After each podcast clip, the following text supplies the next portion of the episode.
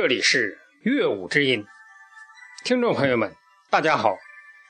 健康养生节目的时间又到了，今天请大家继续收听《从头到脚说健康》的第五讲。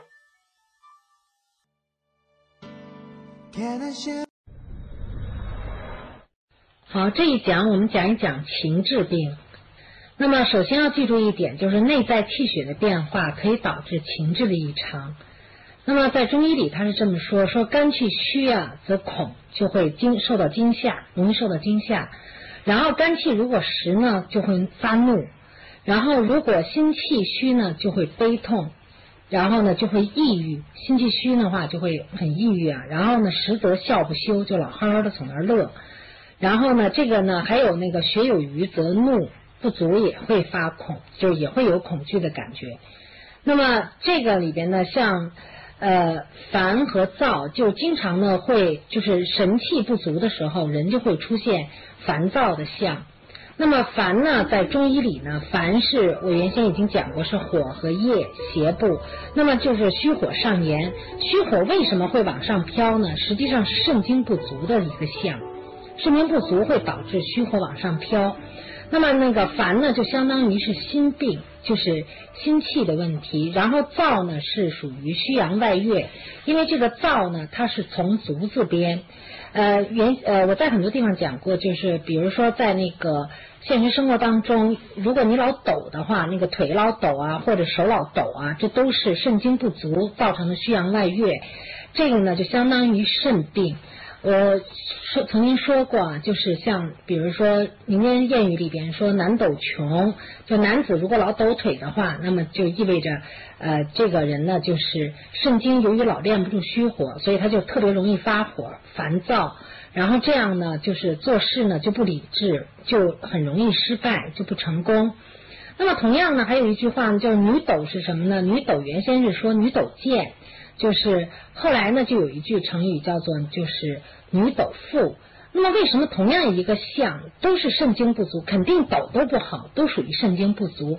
为什么会出现一种人是穷，一种人是富呢？为什么女抖富呢？因为从传统文化的角度来讲，女人应该是厚德载物，女人应该是在家里坐得住的。那么像女人就这种老呃肾精不足呢，那么他就心心心浮气躁，就老爱出去啊。像过去。呃，妇女都是大门不出二门不迈。那么，如果他肾精不足呢，他就特别容易向外边走啊，或者老到窗户那站着，站着站着呢，就是可能就是呃，万一楼下过一个西门庆呢，这样就是会发生很多的那个呃故事啊，就是可能就用现在话来说，所谓傍了大款啊，就是这样的，所以就女斗富了。这就是。他认为呢，就是女女子要老斗呢，这样呢就属于比较轻浮这么一种说法而已。那么现在既然我们在讲的脑脑病呢，就是说，比如说像弱智呢，它也属于那种元气虚弱啊，精精气啊，精精和气都不容易上输于脑，所以这个呃人呢就容易就是弱智啊，像小孩子先天不足啊，实际上就是呃髓不足，髓海不足，所以脑脑力也不够的一个问题。那么在现实生活当中呢，有一个现在越来越多的家长会面临一个不好的问题是什么呢？就是属于小儿多动症。像小儿多动症呢，这个在中医里理解呢，也是由于肾精不足而练不住虚火而造成的。那么小孩子为什么会出现肾精不足的这个象呢？其实跟他的日常生活习惯是很有关系的。比如说小孩子就是过分的沾冷饮啊。然后，如果他过分的沾冷饮，然后从来都没有喝过热水啊，这样的话呢，他老是那个喝冷饮的话，就形成了胃寒。胃寒呢，继续往下发展呢，就造成了肾寒。所谓寒呢，就是经脉凝聚不通的意思。然后呢，造成了肾寒以后呢，这样就肾精就越来越不足，所以呢，虚火就老往上飘。这样的小孩子注意力特别不容易集中。呃，其实多动症小孩子就应该多活动嘛，但是他如果注意力不集中的话，这对将来他的学习和工作都会造成很大的问题。那么像这种小孩子呢，该怎么办呢？其实很简单的方法就是说，在日常生活当中，呃，不要养成他偏食的习惯，同时呢，要让他尽量的避免冷饮，然后最好的情形就是多喝点那个就是白开水就可以了。呃，反而冷饮里边的各种饮料呢，那个就是如果让他那个，尤其是从冰箱里拿出来的东西，他直接就喝的话，这样慢慢会损伤他的脾胃，因为小孩子先天脾胃就比较弱，这样把他的胃气一旦损了以后，将来有很多的。问题是无法弥补的，因为小人的成长期就是一定要因循的这个自然的顺序去走的。如果你小时候从小就把脾胃给他损伤了的话，这将来会出很大的问题。再加上现在小孩子的压力也是很大的，呃，学习的压力啊，家长对他的寄予厚望啊，这些都会造成小孩子的郁闷、郁闷和沾冷饮，这都会造成他的胃寒，这就是小儿多动症的一个问题。那么在颠机里边呢，把情志病里边还有一个类，就叫做颠机。那么像颠机的病机呢，从中医上讲，基本上都属于五脏受邪。这个呢，像有一种孩子，像现在比如说先天性的癫痫的问题，就在《黄帝内经》里是有专门的解释。比如《黄帝内经》里他就说，如果母亲在怀孕期间，呃，受到了大的惊恐。那么这种的呢，就会造成呃，将来就是孩子就精气一下子就全都乱了，而且五脏呢也会那个出现一些病变，这样呢就会造成那个孩子的那个癫痫的问题，就是呃生下来就会很弱，然后呃出现癫痫的问题。这种事呢，在现实生活当中我还确实看到过这样的例子，比如说有一个母亲在怀孕期间，然后呢正好呢就是看到了就是。呃，父亲跟别的女，就是那个看到自己的丈夫啊跟别的女人在一起，这样的母亲呢就受到了大的那个就是惊吓，同时呢一直就很抑郁。当生完这个孩子以后呢，这个孩子先天就比较弱，等到青春期该发育的时候，就是癫痫就更加的频繁发作。因为青春期一旦发育呢，等于他的经道也开了，然后他开始用中医的方法来说呢，就开始疏泄了，就原本本来就不足的。部分就更加的不足，所以呢，这个孩子呢，后来就是由于癫痫的频繁发作，到最后也就是寿命很短，就就结束了。这个呢，是在现实生活当中，我们应该就是呃，尤其妇女呢，在怀孕期间，应该就是呃，一定要避免就是这些事情的发生啊，这样呢，才能有利于孩子的生长。那么呢，同样是癫和狂。这两个呢，实际上是两个不同的病。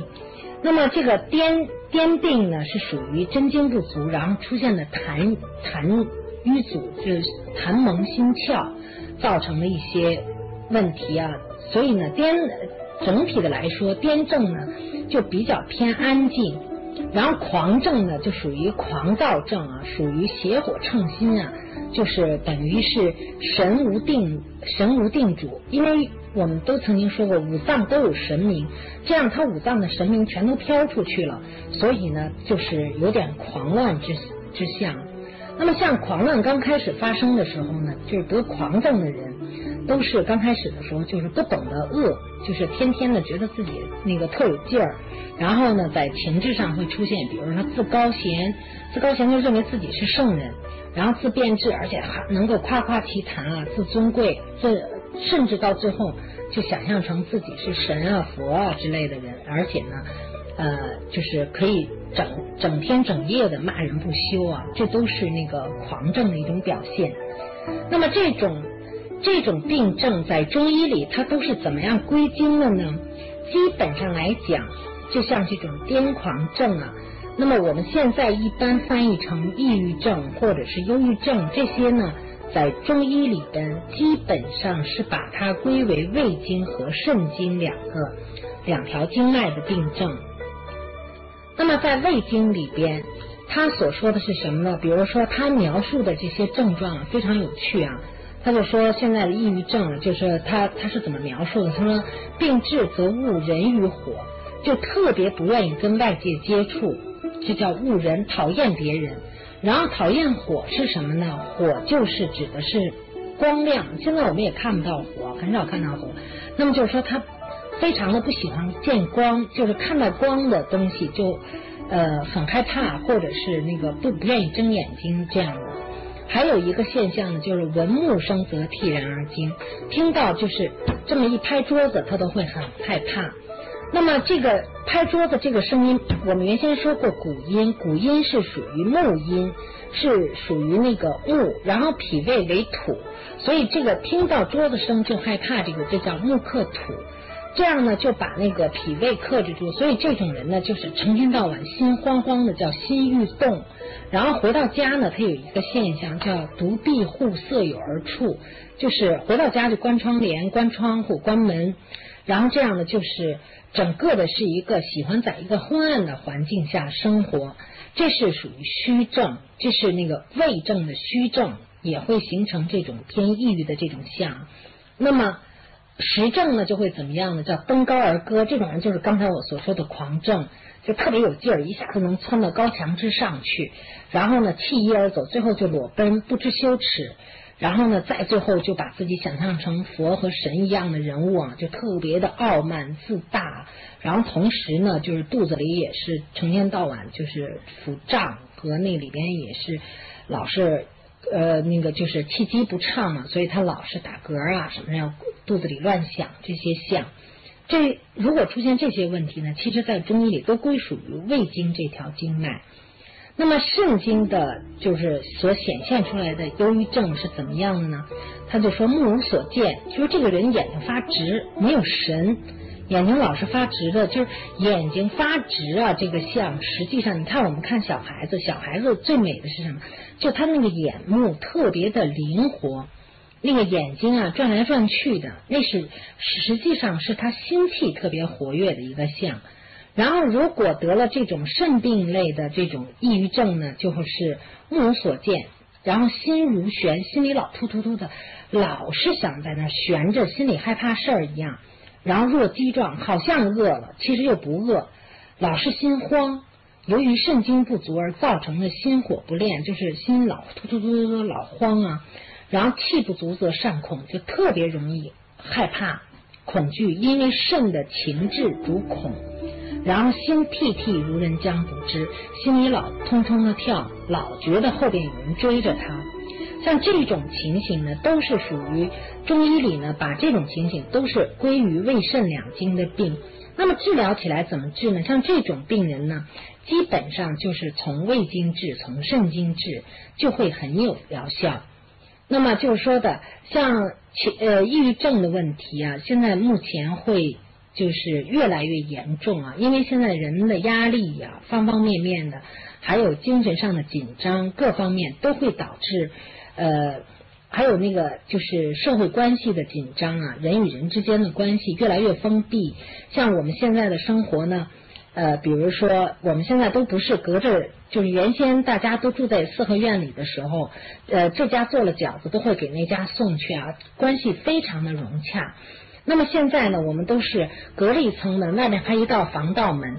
然后我们现在人与人的接触实际上是隔了四重门，然后看人呢都是从那个窥视镜里边那么一个小的地方去看人，所以人与人之间的那种防备心理是越来越重的。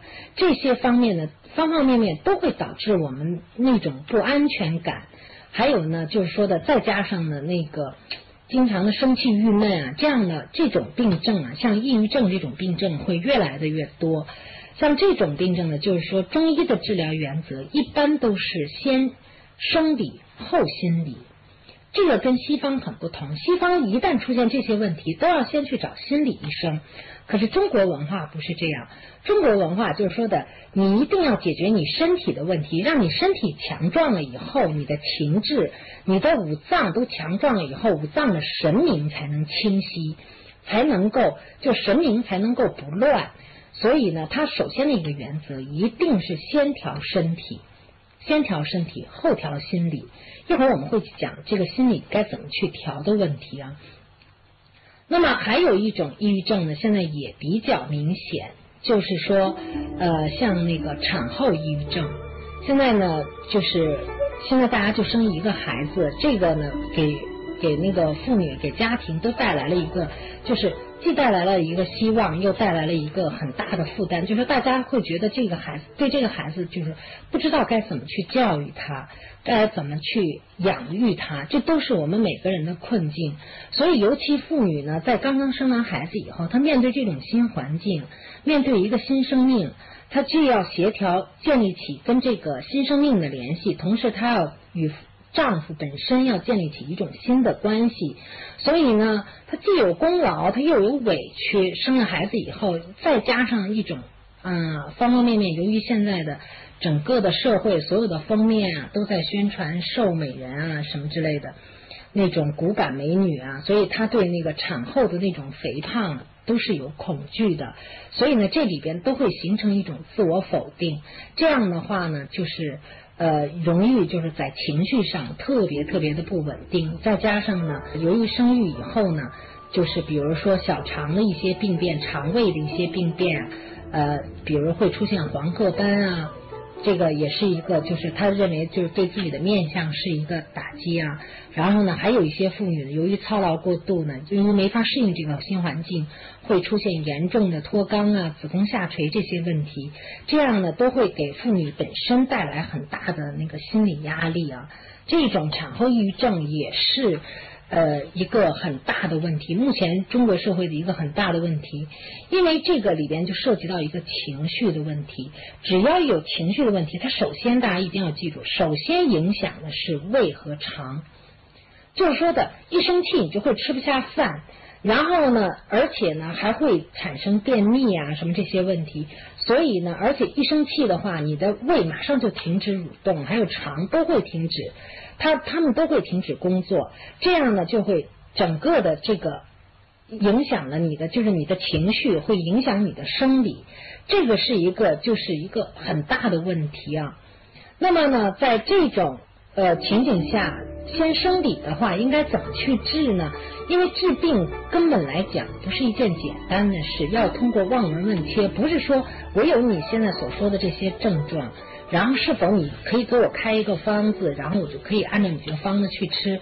中医治病从来不是这样的，因为治病不是一个简单的事情，因为人体就是最复杂的一个，就是一个结构组织啊，人体是最复杂的，所以呢，中医治病它一定要强调望闻问切。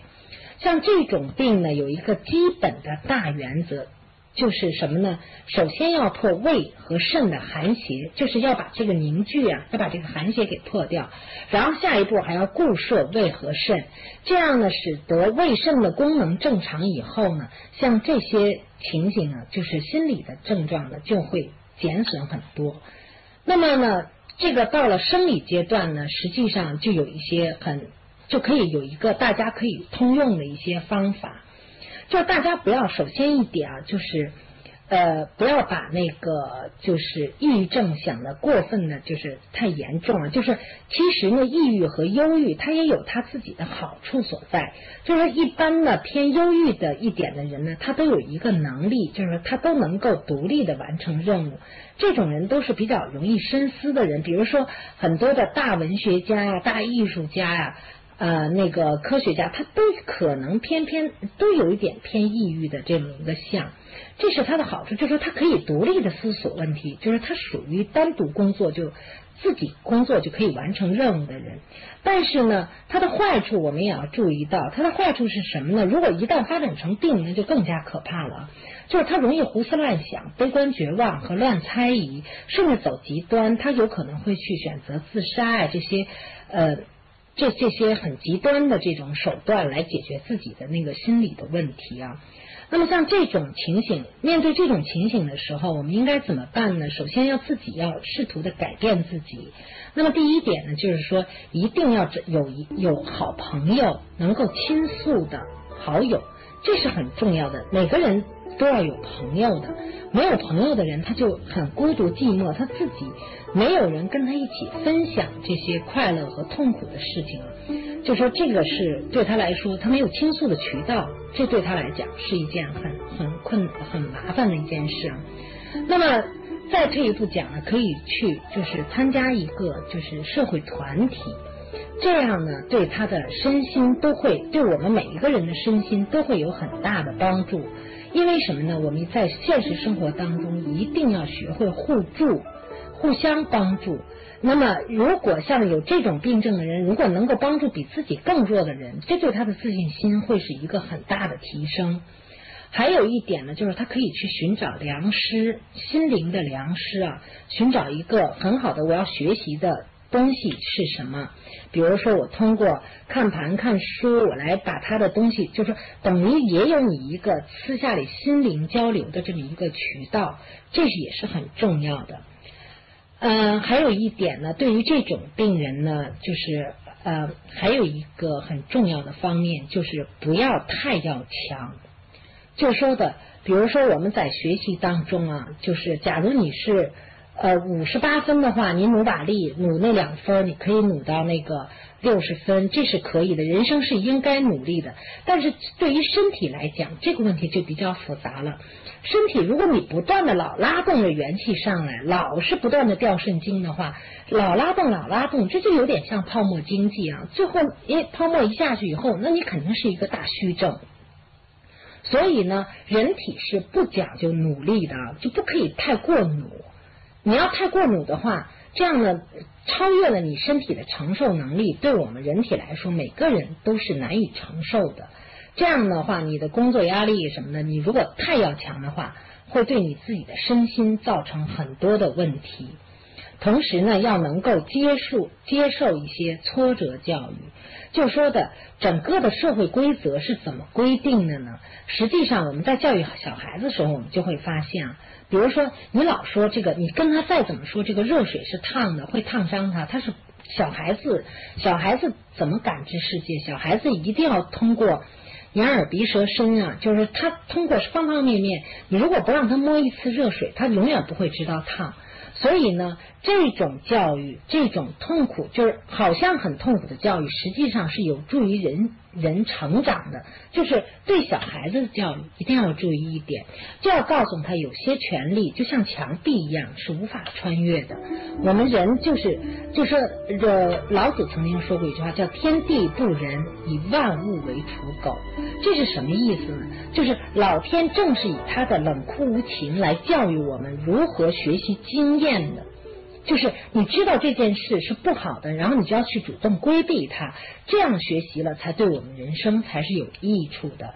所以呢，这种挫折教育对于这种呃有抑郁倾向的人也是很重要的。就是你要告诉他，人生就是有很多不如意的事情，所以呢，你自己不要太过于的那个要强和努力啊，就是超越了自己的身心承受的程度啊。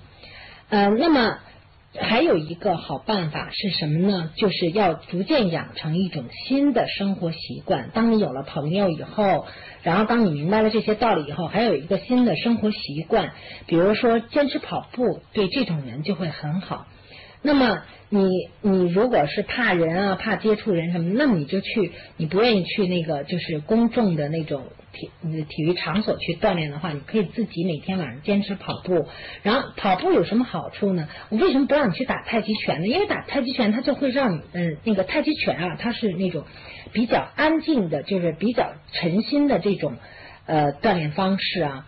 那么它比较缓慢，对于这种人来讲呢，就要用鼓。鼓舞的方法，用振奋的方法，把他的阳气振奋起来。所以呢，跑步是可以使他振奋起阳气的一种方法。因为我一再强调，跑步可以，比如说抻拉膀胱经，把后面的经脉都抻拉起来，这样阳气就能够呃振奋起来，这对他的身心会很有好处。所以呢，要养成，要逐渐的养成这种很好的生活习惯，这在现现实生活中。非常重要，尤其对于这种偏抑郁的人啊。然后最后一点呢，就是说，呃，一定要对自己的人性保持一种诚实和自信，一定要选择自己的生活方式。我一再强调，就说我们做人一定要纯粹一些、单纯一点、阳光一点，这样好。这样如果不这样的话呢，就是你在社会当中呢，你肯定会遇到很多的问很多的问题啊。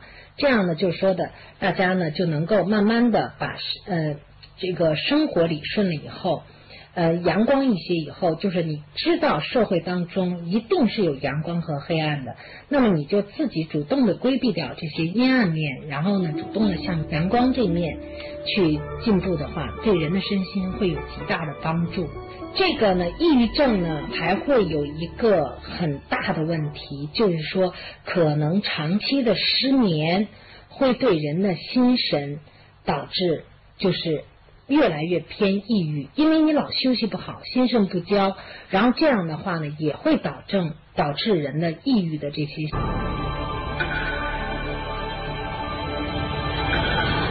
感谢大家的收听，我们下次节目再会。